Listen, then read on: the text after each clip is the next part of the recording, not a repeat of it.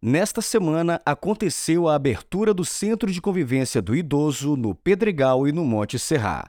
Com a presença da secretária de Promoção Social, Juscelene Martins, a secretária da Mulher, Juscelia Santos, e a equipe do CRAS.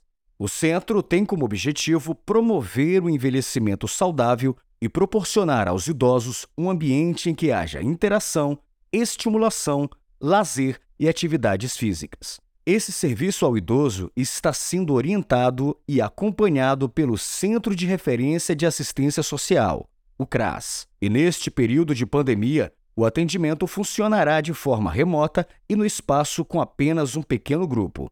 A equipe é composta por orientadoras sociais, coordenadoras do CRAS, assistentes sociais, psicólogos e orientador físico. Os interessados devem ter idade igual ou superior a 60 anos e fazer a inscrição no CRAS ou no Centro de Convivência do Idoso. Os endereços são CRAS Novo Gama, Centro de Convivência do Idoso ao lado do CAIC no Pedregal e no CRAS Monte Serrar, ao lado do Centro de Referência da Covid-19, de segunda a sexta, das 8 às 14 horas.